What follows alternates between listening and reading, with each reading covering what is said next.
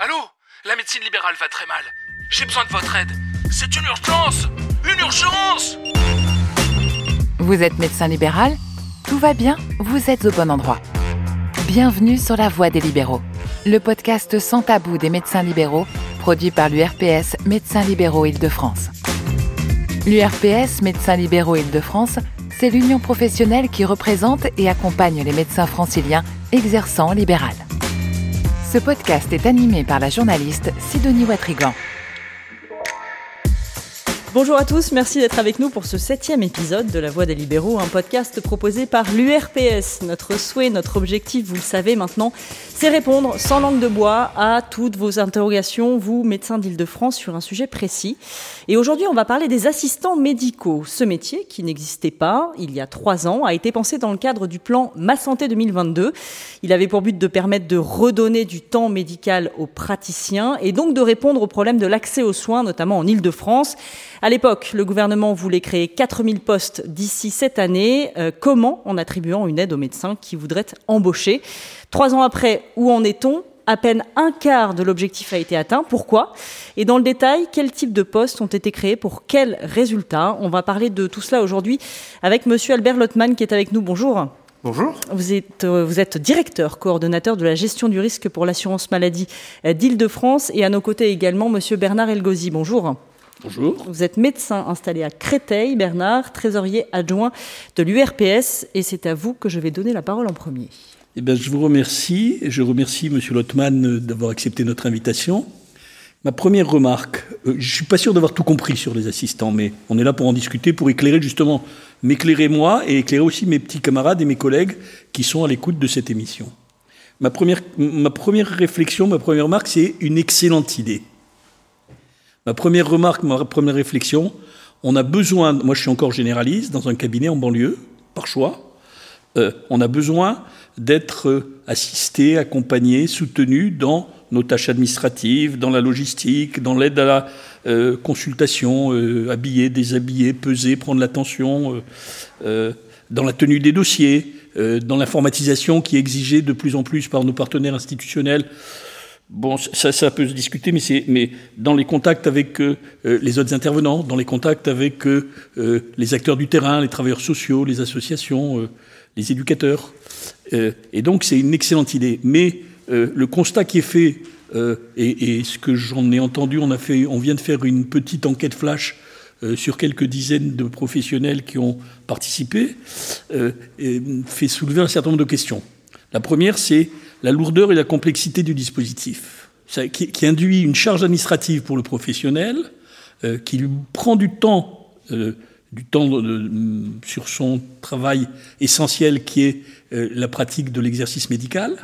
Et alors, est-ce qu'on peut simplifier les choses? Est-ce qu'on peut alléger les dispositifs? Est-ce qu'on peut alléger ou, ou, réfléchir sur les indicateurs qui sont peut-être un peu complexes? Et bon, et puis j'ai un certain nombre d'autres questions qui viendront au fur et à mesure, mais peut-être que pour l'instant, je vous laisse réagir à ce, ce premier, premier constat. C'est intéressant, mais c'est quand même un dispositif très complexe et euh, administrativement très lourd pour les, les, professionnels. Simplification possible, donc, Monsieur Lottmann?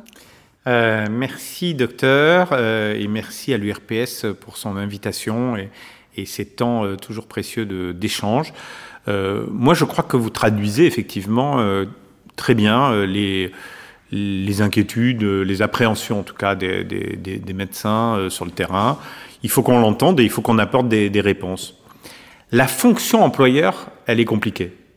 Devenir employeur pour un, libéral, qui est euh, voilà euh, euh, un chef d'entreprise de, de, son entreprise libérale, devenir employeur, c'est compliqué parce que c'est une embauche, c'est le code du travail, c'est les problèmes de, de, gestion administrative, de charges à déclarer, à payer, etc. Donc oui, moi je vais pas vous dire le contraire. Être employeur, euh, qu'on soit un professionnel de santé ou, ou n'importe quel, euh, c'est pareil pour un artisan, etc. C'est, euh, il y a une, un élément de complexité liée un peu à notre organisation, le code du travail, le code de la sécurité sociale, etc. Je ne vais pas dire le contraire, et là-dessus, je crois que j'ai pas beaucoup de, de, réponses à vous faire. En revanche, sur les conditions d'accompagnement sur l'assistant médical proprement parlé, peut-être qu'il y a quelques marges de manœuvre pour discuter.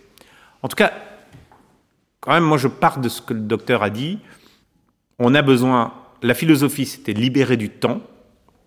Et on sait bien qu'il y a toujours une appréhension dans le modèle économique d'un cabinet à dire, si je n'ai pas déjà du personnel, euh, embaucher quelqu'un, ça va me faire des charges en plus. Certes, ça va me libérer du temps, mais j'ai une incertitude, c'est que euh, est-ce que le temps médical que je vais libérer va me permettre de solvabiliser la charge supplémentaire? C'était ça souvent l'inquiétude du terrain.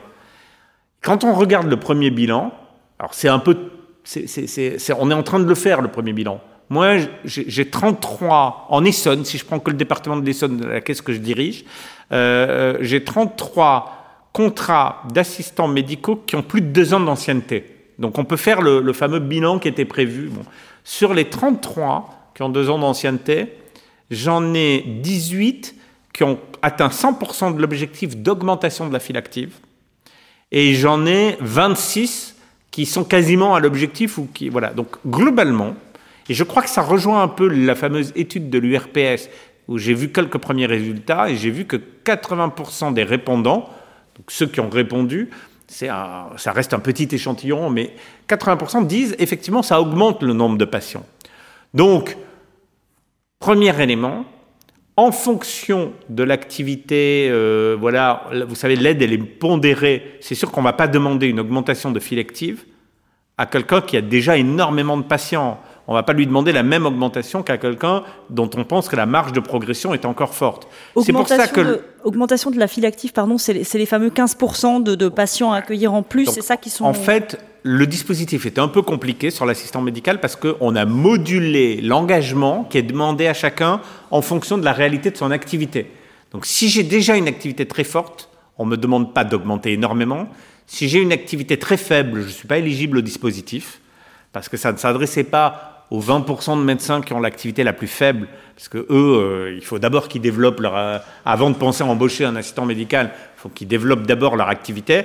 Et donc c'est pas voilà, l'idée, c'était pour ceux qui sont euh, en, activité moyenne, mais qui ont une marge de progression assez forte. Là, en contrepartie de la solvabilisation par l'assurance maladie la première année, puis une aide dégressive sur les cinq premières années, on demandait de s'engager à développer le nombre de patients vus.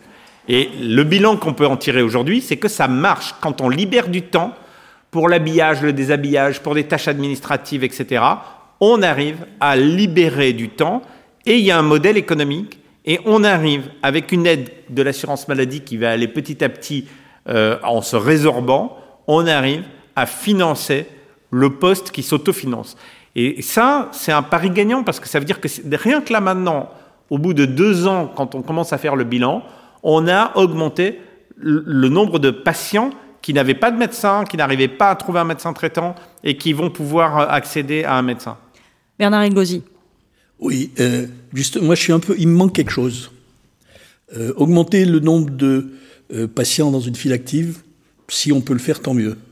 Mais moi, ce qui m'intéresse autant que l'amélioration quantitative, c'est l'amélioration des pratiques qualitatives. Moi, j'ai besoin d'aide à mon cabinet pour mieux travailler, pas seulement pour travailler plus. Peut-être pour travailler plus, mais c'est pas mon objectif. Excusez-moi, là, on n'est pas, pas tout à fait. C'est pas l'objectif de la, c'est l'objectif de la caisse, c'est pas le mien. Le mien, c'est d'améliorer la qualité des pratiques. Donc de prendre plus de temps, d'écoute, de disponibilité, euh, de partage avec les, les patients. Et puis là, dans la logique même du dispositif, il y a un truc qui me gêne, mais ça c'est perso, c'est pour moi, j'assimile ça quand même à une prime à la performance, et je trouve ça dramatique. On l'a vu avec le ROSP, qui appelait au début s'appelait P4P, euh, système assurantiel américain, et euh, je trouve que c'est dramatique quand on soit là, et que la logique de, et, je pense qu'on a besoin, nous, les professionnels libéraux en exercice, d'aide, d'accompagnement, de soutien logistique, administratif, secrétariat, mais mettre en face euh, une carotte euh, et si vous atteignez euh, la ligne, vous aurez la carotte. Excusez-moi, au niveau de l'esprit et de l'éthique personnelle, et, ça me gêne beaucoup. La carotte du candidat. Et je tenais à insister là-dessus. Valérie Briol. Juste Bernard et, et Monsieur Lotman, euh, ça, rejoint un petit peu ta question. Pour la compréhension, en fait, moi, ce que j'ai compris, c'est que au bout d'un an, il faut augmenter de 15% sa file active. Est-ce que c'est chaque année qu'il faut faire ça? Parce que si vous avez déjà euh, un emploi du temps euh, complètement euh, saturé, quoi, vous en rajoutez le, le, soir, le midi, le matin avant de commencer, comment il est possible parfois de rajouter 15% Alors, ça rejoint un petit peu ce que tu dis, c'est-à-dire que l'assistant, il va te permettre de travailler mieux. Si tu fais un, si tu introduis de la qualité, euh, le patient ne va pas revenir trois fois pour le même problème ou pour des problèmes différents, puisque tu auras davantage de temps pour le soigner. Mais est-ce que c'est 15% par an, la question, ou c'est différent, le, la contrainte? Alors, je, je vais essayer de répondre aux deux questions. Le, mais on, va retrouver une discussion qu'on a, qu'on a souvent euh, avec euh, l'URPS. Le sujet de l'aide à l'assistant médical n'est pas euh, le sujet du complément de rémunération ou de la juste rémunération du professionnel de santé. C'est un débat qui est légitime, mais qu'on a par ailleurs et qu'on va avoir dans la prochaine convention médicale, qui va se négocier là dans les semaines qui viennent. Là, on est l'assistant médical est une réponse qui a été co-construite dans un dialogue conventionnel entre l'assurance maladie et les syndicats représentant les médecins autour de cette question qui est libérée du temps médical utile. Quand on discute sur la difficulté d'accès aux soins de la population, on sait que on a dix années compliquées devant nous. Tout le monde le dit, mais les chiffres de l'URPS, vous avez fait un observatoire là-dessus. Je ne peux pas en dire mieux que l'URPS on sait que la moitié des médecins en Ile-de-France ont 60 ans ou plus. Et donc, on a effectivement des sujets très concrets qui est, euh, puisque c'est compliqué, et que malgré tout l'enthousiasme des pouvoirs publics sur le pluriprofessionnel, on a quand même besoin de médecins pour soigner les patients, euh, et que c'est pas l'assurance maladie qui va soigner les patients et que donc nous on promeut l'accès aux soins, mais il faut qu'on travaille ensemble avec les professionnels de santé, dont les médecins. Euh, comment on peut aider les médecins à avoir plus de patients? C'était ça la question. Et quand on a posé la question aux représentants de la profession, ils nous ont dit, en dehors de des tarifs meilleurs pour faire plus de qualité, ils ont dit aussi libérez-nous du temps. Or, euh, le temps, c'est effectivement tout ce que euh, vous avez rappelé au, démarrage, euh, et notamment du temps d'accompagnement, d'explication, d'habillage des habillages, des actes simples qui ne demandent pas de technicité, éventuellement un peu aussi de d'éducation thérapeutique, parce que ça prend du temps aussi, c'est aussi de la qualité, mais peut-être que sur certains conseils pratiques, etc., quelqu'un d'autre qui est formé, mais qui n'est pas médecin euh, avec le, la, la, technicité du médecin, peut faire une partie euh, de, de, de, de ce travail-là. Donc ce que je comprends dans votre réponse, c'est que euh, la création du dispositif des assistants médicaux, c'est quand même pour voir plus oui. de La patients. philosophie du dispositif, c'est comment accompagner à libérer du temps pour voir plus de patients. C'était ça la logique de l'assistant médical. Mais pourquoi 15% Alors, après, comme je l'ai rappelé, c'est pas forcément 15%, c'est là qu'on rentre dans des trucs qui sont compliqués, je, n'en dis qu'on vient pas, c'est de dire, on va moduler l'objectif, c'est une négociation qu'on a au cas par cas avec le professionnel, quand il vient nous voir en disant je, je, je souhaite, je suis intéressé par le dispositif euh, d'assistant médical, on va s'asseoir avec la caisse primaire d'assurance maladie dont il relève, et on va regarder quelle est votre activité. Et là, on regarde un peu le potentiel de développement. Si on est déjà sur un professionnel qui a une très forte activité, on ne va pas lui demander d'augmenter beaucoup. Si on pense en revanche qu'il y a une marge de manœuvre pour augmenter et que ça correspond aussi à la volonté du professionnel de voir plus de patients, eh bien à ce moment-là, l'objectif va être un peu plus important. À partir de là, on se dit, le modèle économique du cabinet permet d'embaucher soit un assistant à temps plein, soit à mi-temps, soit à tiers-temps. Et c'est là qu'on rentre dans un dispositif qui est un peu, un peu compliqué. En fonction du niveau de patientèle, on se dit, voilà ce qui est raisonnable dans un but de l'autofinancer. Parce que je rappelle quelque chose qui va être tout à fait déplaisant, mais on est là, puisque vous m'invitez, c'est pour avoir un dialogue franc et direct et qu'on se dise les choses. Même si j'entends la revendication sur les honoraires conventionnels, euh, le principe, la philosophie de l'assurance maladie, c'est que quand on paye les honoraires conventionnels, qu'on a négocié dans une convention médicale, alors c'est vrai que celle-là, celle qui dure aujourd'hui, elle est un peu ancienne maintenant, euh, on paye l'ensemble des charges du cabinet, c'est compris dans les honoraires. C'est pas simplement le salaire du médecin.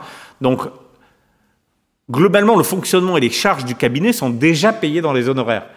Là, un assistant médical, c'est pas simplement une subvention aux charges du cabinet, parce que pourquoi à ce moment-là pas payer les charges de tout le monde? C'était un engagement réciproque de dire je, je peux voir plus de patients, j'ai envie de voir plus de patients, mais pour le se faire, j'ai besoin qu'on me libère du temps. Voilà, c'était ça. C'est pour ça que quand, quand, un cabinet a déjà une secrétaire médicale qui est déjà présente, elle est déjà intégrée au modèle économique du cabinet, on ne va pas la subventionner. On va subventionner une personne en plus qui va venir à tiers-temps ou à mi-temps ou à temps plein pour permettre au cabinet, aux médecins ou aux différents médecins qui sont dans le cabinet, de pouvoir voir plus de patients. Une question dans la salle. Moi, je m'interroge en effet sur le marqueur qui a été choisi, qui est cette augmentation du nombre de patients. Parce que, comme le dit très bien le docteur Elgozi, mieux travailler, c'est prendre plus de temps, avoir plus d'écoute, peut-être prescrire moins d'examens complémentaires, peut-être faire moins revenir des patients. Je vous rappelle qu'il y a certains endroits où on dit aux, patients, vous venez avec une demande, euh, pas trois. Hein. Donc on revient quand il y a trois demandes.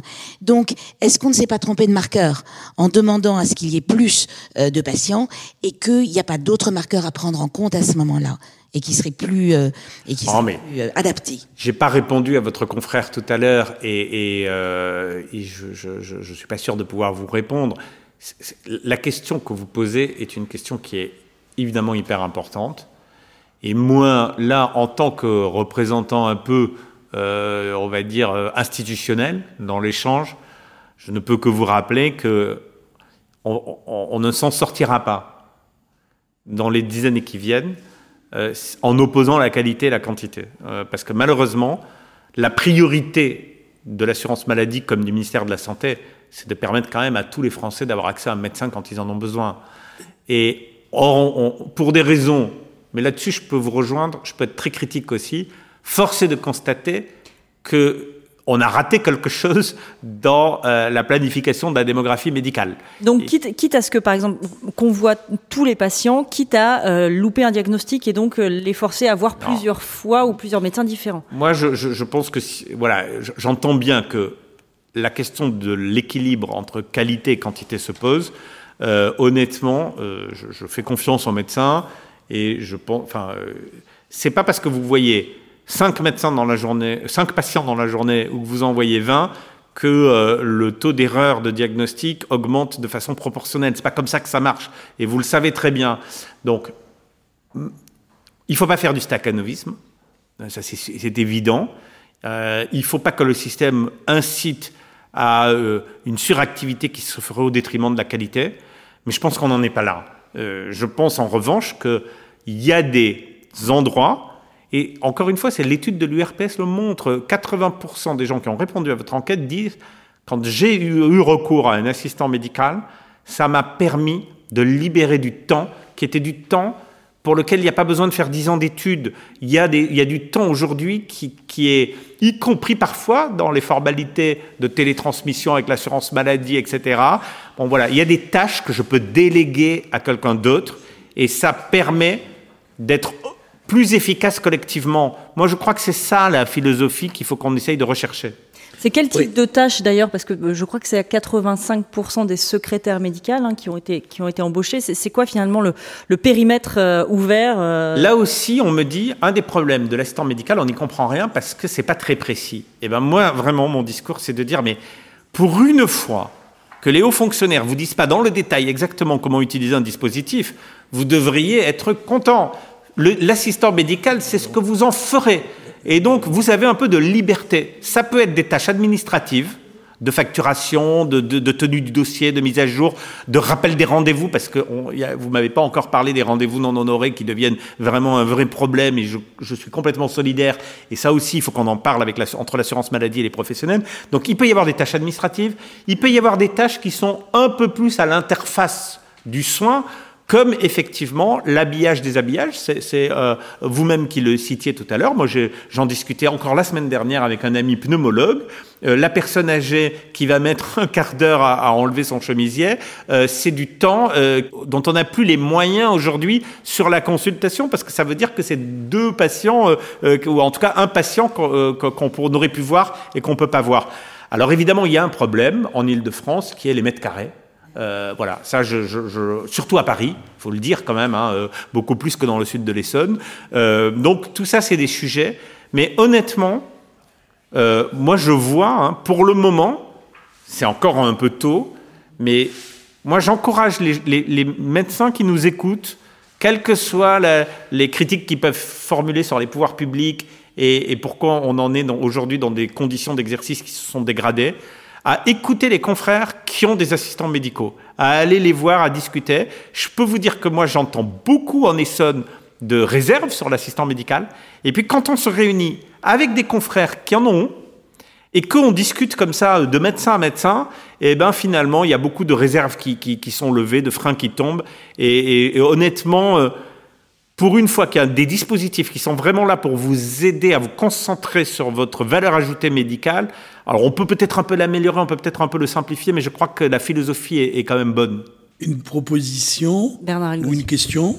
Il me semble, si j'ai bien compris le système, qu'aujourd'hui, l'assistant médical n'est euh, possible que pour l'exercice en groupe, c'est-à-dire au moins deux médecins. Un médecin isolé n'y a pas droit, n'y a pas accès. Eh bien, ça me semble pas très légitime et très équitable. Je m'explique. Pour moi, le médecin isolé n'existe pas. Un médecin, il travaille toujours avec ses partenaires sur le territoire, avec le pharmacien d'à côté, avec les infirmiers. Il fait euh, du travail de coordination avec les infirmiers pour les personnes âgées à domicile, où on travaille beaucoup plus avec les infirmiers qui va à domicile et nous on fait la téléconsultation en même temps, euh, avec le kiné, avec l'hôpital. Et il n'y a pas de raison qu'il soit exclu euh, d'un dispositif qui me semble quand même très intéressant. Ça c'est remarque D'autant plus personnel que moi je, suis, moi, je suis encore seul après avoir été 20 ans en groupe. Euh, la deuxième remarque, c'est, c'est euh, mais pourquoi ça marche pas? En fait, les chiffres que j'ai, moi, alors ils ont peut-être quelques mois, en Ile-de-France, il y a 439 contrats qui ont été signés. Non, il y en a 500. Bon, on va pas mégoter, ça fait 15% de plus. 500, très bien. 500 sur quand même 5000 médecins éligibles. D'après les chiffres de la caisse, c'est pas les miens. Ah. Donc, donc, ça, ça, ça fait pas un tabac, c'est ça que je veux dire, quoi, pour parler clair. Et, et ce serait intéressant qu'on comprenne. Oui, ça, a, bah moi a, je vais vous dire les freins que j'ai identifiés. Y a, vous avez raison, il y a un certain nombre de freins, il y a un certain nombre d'éléments pédagogiques, d'explicitatifs qui sont nécessaires. Et, et, mais, mais quand même, le constat qu'on fait aujourd'hui, euh, euh, c'est que ça explose pas. Donc les freins identifiés par euh, M. Lotman et après on, on, fera réagir une de vos consorts. Voilà ce que, ce que j'entends de ce que vous m'avez dit, euh, à la fois aujourd'hui mais aussi dans les précédents échanges qu'on a eus ensemble. Euh, il y a des freins, on a dit, liés à l'immobilier. C'est-à-dire que quand j'ai pas la place dans le cabinet, je sais pas où le mettre. Donc ça, objectivement, c'est indépassable. Donc ça, j'ai pas la solution. Euh, et c'est vrai qu'à Paris, objectivement, plus qu'ailleurs en France, on a ce sujet. Euh, il y a le frein lié au statut d'employeur. Quand je suis pas déjà employeur, et voilà, objectivement, je ne sais pas l'URSSAF, etc., comment ça se passe, je ne suis pas accompagné, je ne sais pas à qui poser mes questions, je vais être obligé de prendre un, expert comptable, donc ça fait des frais encore supplémentaires, etc. Donc là, j'entends qu'il y a des craintes liées euh, à la responsabilité d'employeur. Il y a des dispositifs simplifiés, de déclaration simplifiée. Peut-être que nous, on peut, l'assurance maladie, vous aider avec l'URPS à utiliser les dispositifs simplifiés où on, on déclare que le net et c'est euh, l'URSSAF qui va recalculer la feuille de paye, etc. Ça existe, c'est des services qui vous sont proposés, donc qui sont pas connus. Donc là-dessus, on doit pouvoir progresser. Il y a des freins liés après à la gestion des ressources humaines mais alors je vais avoir à, euh, la, comment je fais quand elle est en arrêt maladie, et puis alors il faut organiser le remplacement, et puis euh, il y a les congés, et puis elle démissionne du jour au lendemain, euh, ou il démissionne du jour au lendemain. Ça, c'est des problèmes qu'on a tous les employeurs, et je peux vous dire que la, la CEPAM de l'Essonne, c'est 1200 personnes, c'est ces problèmes-là multipliés par 1200. Moi, finalement, euh, je, je, suis habitué, je considère, mais ça peut être un frein. Et puis, euh, il y a le frein lié à la formation. Euh, voilà, j'ai déjà pas le temps pour. Le but, c'est de libérer du temps médical. J'ai déjà pas le temps. Et si en plus, il faut que je m'occupe de tous les problèmes administratifs liés à l'embauche, plus la formation, ça me paraît parfois un peu indépassable. Là aussi, on doit pouvoir accompagner, peut-être dans un partenariat entre l'assurance maladie et l'URPS, euh, les professionnels pour régler ces, petits problèmes de, voilà qui peuvent être un peu effrayants. Mais encore une fois, écoutons euh, ceux qui l'ont fait, peut-être dans un prochain podcast, invitons des, des, des, médecins euh, sur le terrain qui ont fait le pas d'embaucher des assistants médicaux, et vous verrez, c'est intéressant d'entendre leur témoignage. Je crois qu'il y a un médecin dans la salle qui, qui, a franchi ce pas et qui veut réagir. Bonjour, Geneviève Richard, médecin généraliste. Euh, pour ceux qui ne connaissent pas le, le, système, il y a, pour les spécialistes, il y a l'augmentation de la file active, c'est-à-dire du nombre de patients que l'on rencontre au cabinet. Pour les généralistes, malheureusement, deux augmentations à la fois la file active, tout patient, et notre patientèle médecin traitant. Donc, ce qui donne une complexité supplémentaire qui n'est pas facile à gérer parce que nous n'avons pas les chiffres. Ça, c'est un témoignage. Je vais aussi dire des choses positives.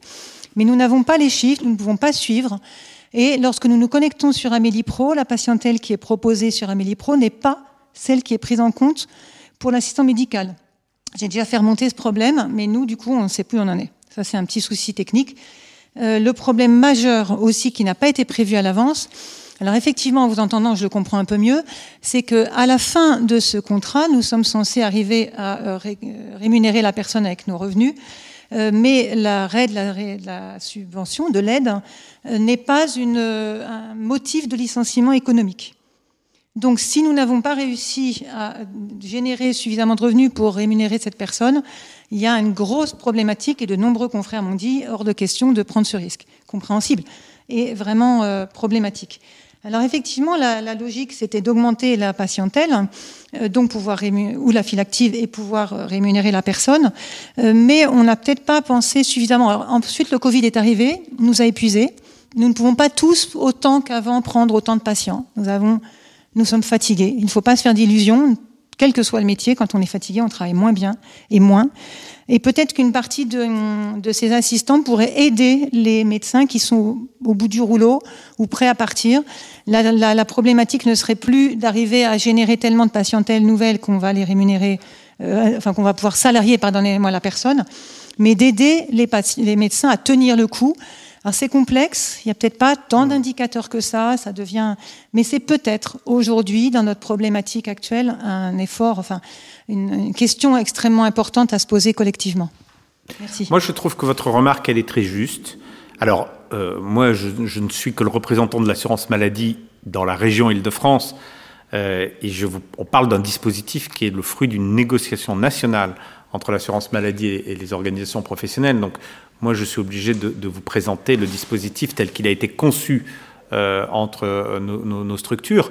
Mais moi, je, trouve que puisqu'on va euh, remettre beaucoup de choses sur la table dans les mois qui viennent autour de ces négociations, je pense que il y a un sujet que l'URPS porte et qui me paraît très convergent avec ce que vous avez dit et très essentiel puisque la moitié des médecins en Ile-de-France ont plus de 60 ans, puisqu'on va avoir euh, pendant encore pas mal d'années un vrai sujet d'accès aux médecins, euh, on a plutôt intérêt à trouver des mécanismes d'incitation au maintien en activité.